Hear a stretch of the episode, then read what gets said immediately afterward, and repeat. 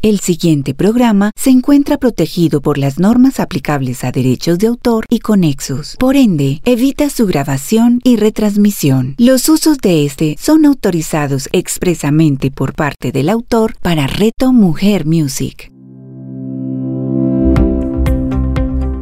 Hablemos de salud integrativa con Lina Ríos. A continuación, en Reto Mujer Music. Bienvenidos a un nuevo encuentro con la salud integrativa. Hoy hablaremos sobre por qué es importante garantizar un equilibrio en la flora intestinal y cómo éste puede prevenir y corregir enfermedades asociadas a la deficiencia de vitaminas y minerales tales como la vitamina D, el zinc, el selenio y el magnesio. El intestino es el sistema inmune más grande que tenemos en el cuerpo. Aproximadamente el 70% de nuestra inmunidad está en el intestino. El intestino es un modulador del sistema inmune. Todos nacemos con una carga genética, pero hay personas que tienen una predisposición a tener mayor susceptibilidad debido a su origen genético. Por ejemplo, a enfermedades del sistema inmune, especialmente aquellas que están asociadas con el estómago o con el sistema digestivo. Una de las cargas más importantes es la microbiota y el ecosistema que lo cubre. Aunque nacemos con una carga de bacterias de base, ellas se van modificando con el tiempo y en la medida que vamos creciendo van cambiando. Por ejemplo, nuestra madre también nos transmite una carga importante cuando nacemos por parto vaginal, que es muy diferente a las bacterias que se adquieren por cesárea, lo que desde ese mismo momento hace una diferencia en la microbiota. Si después del nacimiento se presentan infecciones, problemas en las vías respiratorias y resfriados constantes, esto conduce al consumo de algunos antibióticos, que en consecuencia también afectan directamente nuestra flora intestinal y con mayor razón se hace más susceptible si se tiene una predisposición genética en las primeras etapas de la vida. Ahora, si además de eso tenemos una alimentación inadecuada, quizás la que recibimos de nuestros padres, y durante la edad adulta evidenciamos que en ellos se presentan o se presentaron enfermedades crónicas como la diabetes tipo 2, una enfermedad cardiovascular, obesidad, sobrepeso o alguna enfermedad de origen genético a través del sistema de creencias, es posible que bajo esas mismas costumbres podamos heredar las mismas enfermedades. Entonces, los antibióticos, la forma como nos alimentamos, la falta de actividad física, la falta de sueño, serán algunos de los factores que afecten nuestra flora intestinal y el epitelio intestinal, que es la capa que recubre y protege nuestro intestino. Ahora hablemos un poco del epitelio. El epitelio es una barrera muy susceptible y a su vez muy inteligente. En nuestra pared intestinal tenemos células una al lado de la otra, y esas células tienen una unión estrecha que entre ellas pueden penetrar proteínas de los alimentos, sustancias de origen tóxico, subproductos de otras bacterias cuando dichas uniones se separan. Dichas uniones se mantienen fijas una al lado de la otra, pero hoy en día se presentan muchas alteraciones de las mismas debido a los malos hábitos alimenticios, a la inflamación crónica, a las infecciones y cuando estas uniones se separan generan algo que se llama permeabilidad intestinal, que se traduce en la penetración de estos alimentos y sustancias entre cada una de las células. Entonces, ¿qué sucede cuando las uniones entre las células se abren? Nuestro sistema inmune empieza a reconocer unas proteínas y unas toxinas de mayor tamaño, que no son las adecuadas para la digestión o para nuestro sistema de adaptación, y es cuando nuestro sistema empieza a desarrollar anticuerpos contra estos alimentos. Algunos de estos anticuerpos pueden generar reacción con otras sustancias y producir inflamación, afectando nuestro sistema de protección intestinal y por consiguiente una alteración de nuestra flora. Pero ¿qué nos puede mostrar que estamos presentando este tipo de patologías? En primera medida, empezamos a identificar que varios de los alimentos que consumimos nos producen inflamación y distensión abdominal, pesadez, episodios continuos de diarrea, reflujo, enfermedades de origen respiratorio y otros asociados a la ingesta de alimentos inflamatorios como los azúcares, el gluten, los alimentos ultraprocesados como los embutidos y los lácteos. Todos estos síntomas se presentan porque nuestro sistema inmune está reaccionando frente a estos alimentos y debemos evaluar si estos alimentos están atacando a nuestro sistema inmune. Es muy importante tener en cuenta que el azúcar principalmente afecta nuestra flora intestinal. Es un inflamatorio del intestino, de la pared intestinal, de las paredes vasculares, del páncreas y por ello no se debe categorizar dentro de la línea de alimentos. ¿Por qué es importante saber si tengo sensibilidad a estos tipos de alimentos o si tenemos intestino permeable?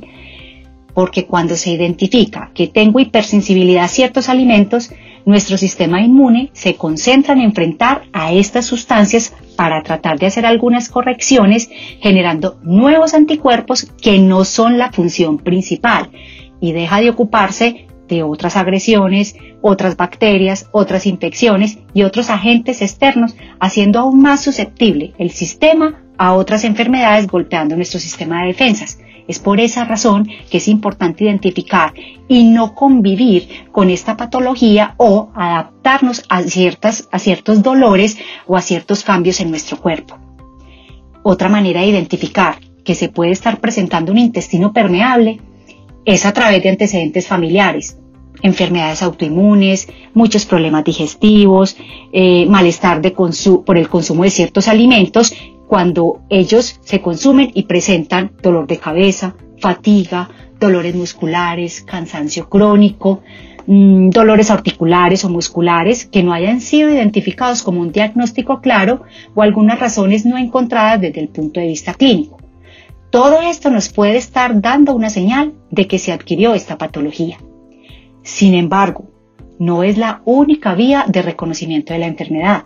Existen otros tipos de exámenes y otros tipos de síntomas a los que se puede recurrir para confirmar este tipo de trastornos.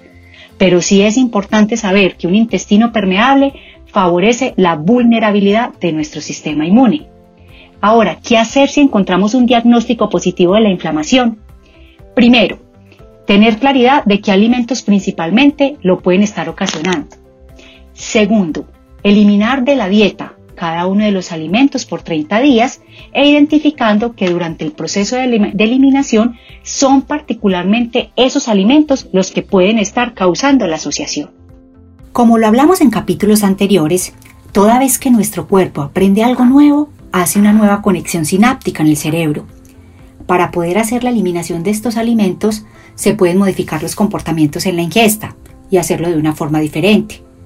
Estos nuevos hábitos llevarán a una nueva experiencia donde los cinco sentidos se conecten con el entorno externo y toda esa información ingresa al cerebro, se instala como una rutina transformadora de nuestro cuerpo en bienestar. Todo esto significa que a través de conexiones neuronales, otra parte del cerebro produce otra sustancia química que se llama serotonina, que es la hormona reguladora de las emociones y la que activa los estímulos y la motivación. Cuando empiezo con pequeños pasos, cambiando mis rutinas y mis hábitos, es cuando consigo que mi cuerpo y mi mente trabajen juntos. Y si repetimos cada día la experiencia una y otra vez, se volverá innato en nuestra vida. Así que podríamos decir que nuestra biología empieza a cambiar cuando se condiciona el cerebro, el cuerpo, la mente consciente al hábito diario y a la repetición. Todo este condicionamiento nos llevará a identificar de manera disciplinada qué alimentos afectan directamente a nuestra microbiota y crear nuevos tipos de comportamiento en la ingesta. Es muy importante que durante los procesos de eliminación también se evite el consumo de antiácidos, laxantes o antibióticos, pero se debe tener en cuenta que estos últimos, si estamos bajo una prescripción médica o están en un tratamiento por una cirugía postquirúrgica, infecciones o enfermedades identificadas, no se deben suspender. ¿Qué alimentos debemos eliminar de la dieta cuando se presentan estos síntomas? Los lácteos principalmente. El queso contiene un alto contenido de ácido araquidónico y es altamente proinflamatorio. El trigo y todos sus derivados, la soya, el maíz, el huevo es un alergeno que exacerba los síntomas y aumenta la inflamación, más que todo en personas con enfermedades autoinmunes y alergias. Los azúcares refinados, el maní, las nueces, todos los crustáceos se deben eliminar. La carne de res, la carne de cerdo, los aditivos, los conservantes, los embutidos, los alimentos ultraprocesados, eh, todo esto se debe eliminar durante los 30 días. Pero, ¿qué pasa después de los 30 días? Esta es la etapa más importante. es cuando se debe hacer la reintroducción de cada uno de los alimentos. Se debe hacer uno a uno para poder identificar cuáles son los síntomas que cada uno puede generar. Mi recomendación es hacer la introducción de cada uno con intervalos de 5 días y valorar cómo se comporta la sintomatología. Si luego de realizar este proceso continúa presentando la misma, la misma sintomatología, es importante retirar el alimento de la dieta hasta su corrección. En muchos casos, el origen de la, permeabilidad intestinal también es generado por el embarazo, por el estrés, por el alcohol, los malos hábitos en la higiene del sueño y la, inactividad deportiva. Quiere decir que son muchos los factores que favorecen la permeabilidad intestinal y es prudente no atribuir todos los síntomas solo a la ingesta de los alimentos, sino también al estilo de vida adquirido en el tiempo. Pero ¿cómo puedo prevenir este tipo de patologías? Lo primero es fortaleciendo el sistema inmune. En primera medida lo podemos hacer con el consumo de vitamina D, tema del cual ya hemos hablado en otros episodios y tema del que se habla mucho hoy en día por la alta deficiencia en las personas que no están expuestas al sol y que se han dedicado, digamos, a vidas sedentarias y también, digamos, al teletrabajo y que no hacen socialización. La vitamina D se comporta como una prehormona y también es catalogada como un antiviral, por eso es muy importante su consumo. Pero también es importante tener claro en qué niveles está mi vitamina D y es importante tener una analítica que nos muestre eh, en qué medidas, digamos, en qué niveles está y que ojalá esté por encima de 70. Hacer consumo más o menos de 5.000 a 10.000 unidades durante estos 30 días de eliminación y después retomar solamente 5.000 unidades. Yo recomiendo que preferiblemente después de las comidas se consuma la vitamina D, porque esta vitamina es liposoluble y se diluye en las grasas. Por ello es importante consumirlo con las comidas para mejorar su absorción. En segunda medida, debemos aumentar nuestra exposición al sol durante la mañana, mínimo 10 minutos al día. Esto también ayuda a aumentar nuestro sistema de defensas, sobre todo porque el 90% de la vitamina D se sintetiza es con la toma del sol. También es recomendable revisar si tenemos una adecuada absorción de nutrientes. ¿Y cómo se puede hacer? Se puede hacer revisando los niveles de hierro y vitamina B2 en sangre. Si estos dos indicadores están bajos, me está mostrando que nuestro sistema digestivo no está funcionando bien y por consiguiente no se está haciendo una buena absorción de los nutrientes, diferente a si se es vegetariano y que no esté consumiendo una fuente de hierro considerable. Cabe anotar que la absorción de estos dos nutrientes se da en el estómago y si no tenemos un pH ácido en el estómago desfavorece su asimilación. A las bacterias reguladoras de nuestro sistema digestivo les encanta el ácido, para poder absorber este tipo de nutrientes o de lo contrario generan una deficiencia de los principales minerales y vitaminas que no serán asimilados y lo que pasará es que generan otro tipo de bacterias que alteran la flora intestinal, afectando la función y desarrollando otras infecciones y la propia permeabilidad intestinal. Estos cambios en la flora también pueden crear un sobrecrecimiento bacteriano. Estos se dan principalmente en el intestino delgado y esta enfermedad se denomina como SIBO que es un sobrecrecimiento anormal e inadecuado de bacterias que también deberá ser tratado con antibióticos. Una manera casera de mejorar la acidez en el estómago es con el consumo de limón y vinagre antes de las comidas. Recomendación. No acompañar las comidas con café o té verde. Aunque este último sea anticáncer, no debe estar asociado a las comidas porque inhibe la absorción de los nutrientes. Algo muy importante de lo que les he querido hablar es también de la glutamina. Este es un aminoácido y es el sustrato principal de las células del intestino. Y una de las fuentes principales está en la proteína animal, entre estas el caldo de hueso de pollo que se puede preparar en casa. Una cocción lenta y larga de los huesos eh, hace que se produzca esta glutamina. Puedes hacer tu cocción en casa y toda esta capa superficial que se genera en esta cocción está eh, estimulada y ya tiene el contenido de glutamina que podemos necesitar y que es importante consumirlo en forma natural.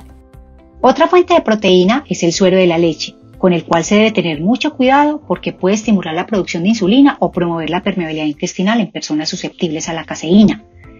Aunque promueve la producción de glutatión, que es un antioxidante vital para nuestro metabolismo, puede afectar los procesos en personas sensibles. Otros suplementos que mejoran la salud intestinal es el magnesio y si hay estreñimiento mejora la motilidad intestinal, así como ayuda a los procesos de regeneración muscular, a conciliar el sueño y a disminuir el insomnio. Están también los probióticos o los prebióticos para regular y mejorar la flora intestinal que con la dieta occidental se ven tan afectados. En cuanto a los prebióticos, están los alimentos ricos en fibra, que se fermentan en el intestino y que alimentan a esas bacterias favorables. Las frutas, las verduras.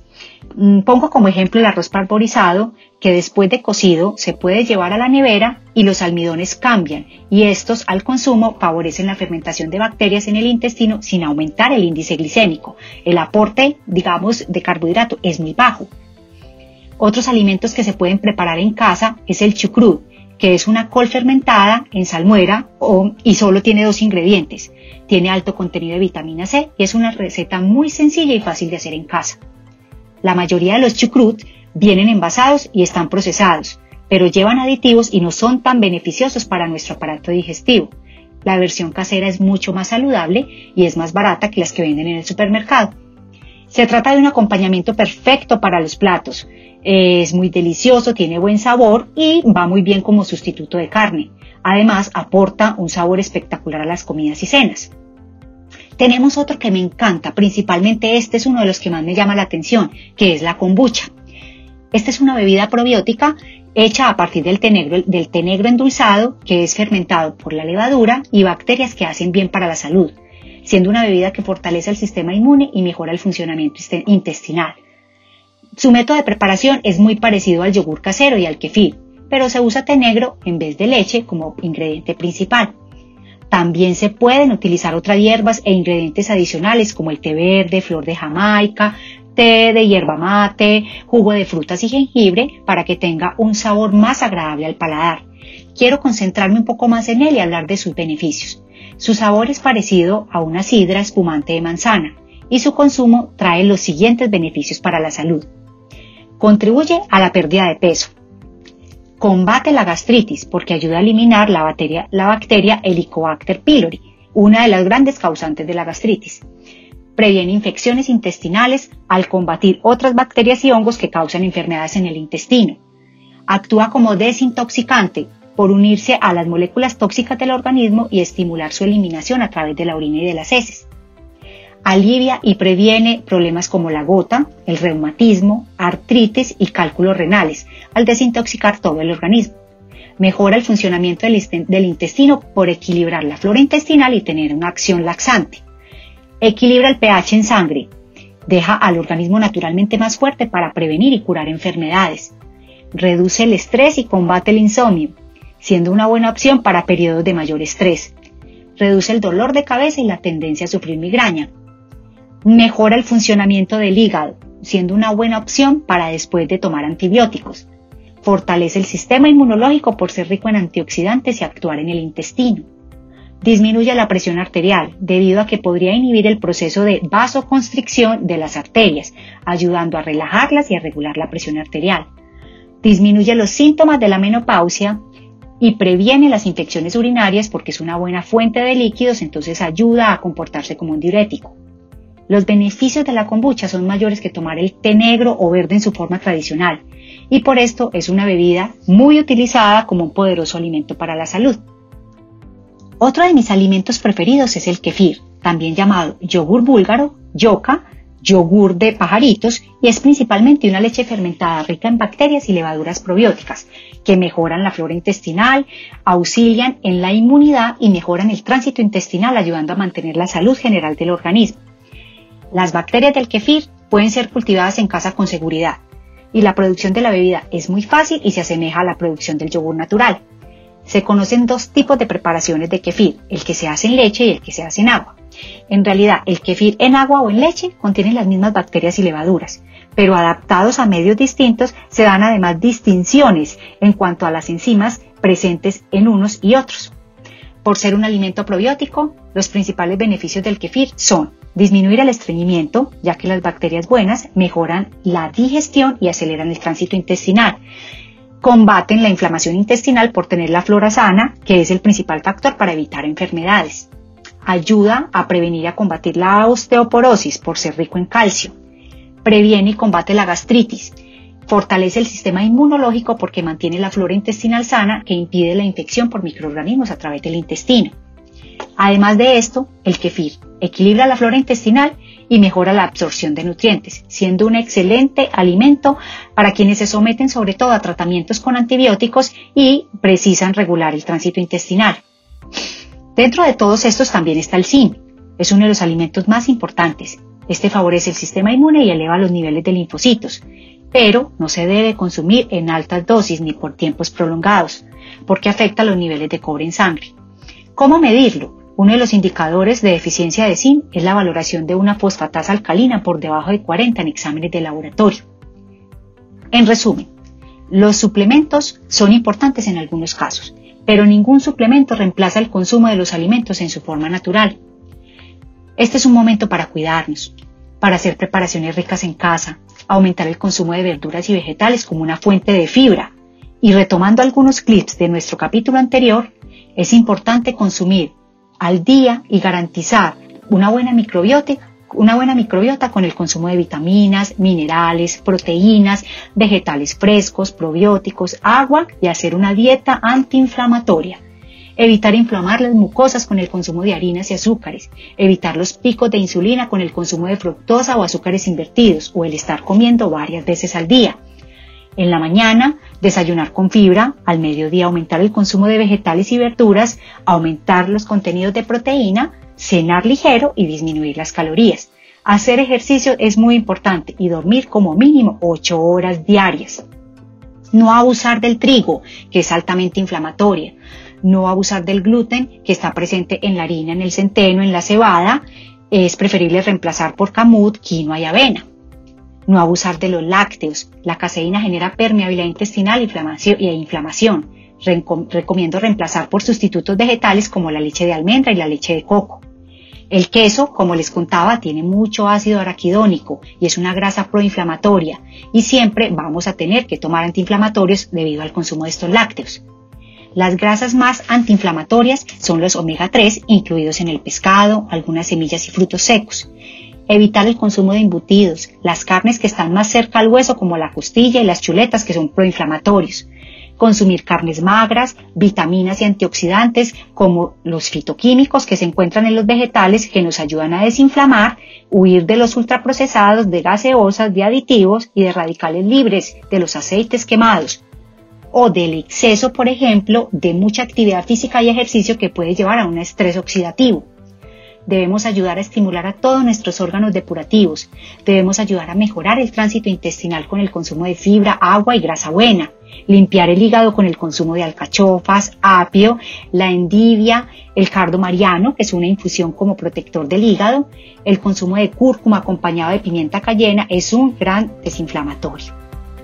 Nos encontraremos en un próximo episodio y quiero aprovechar esta oportunidad para invitarlos a que hagan sugerencias de temas que quieren escuchar qué invitados quisieran tener, qué temas quieren hablar, cuáles alimentos son importantes para identificar que pueden estar afectando su inmunidad o qué otras patologías pueden estar presentando asociados al consumo de alimentos.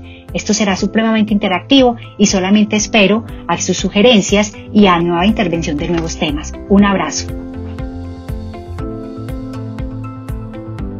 Hablemos de salud integrativa con Lina Ríos. Escúchala los jueves cada 15 días, solo en Reto Mujer Music.